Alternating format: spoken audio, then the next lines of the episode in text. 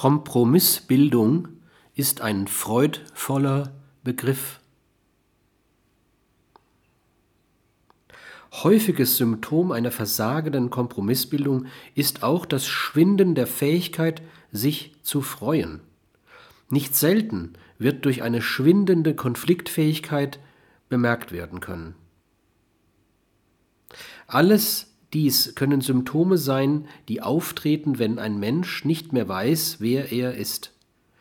Es kommt jetzt darauf an, eine neue realitätsdichte Kompromissbildung zu besorgen.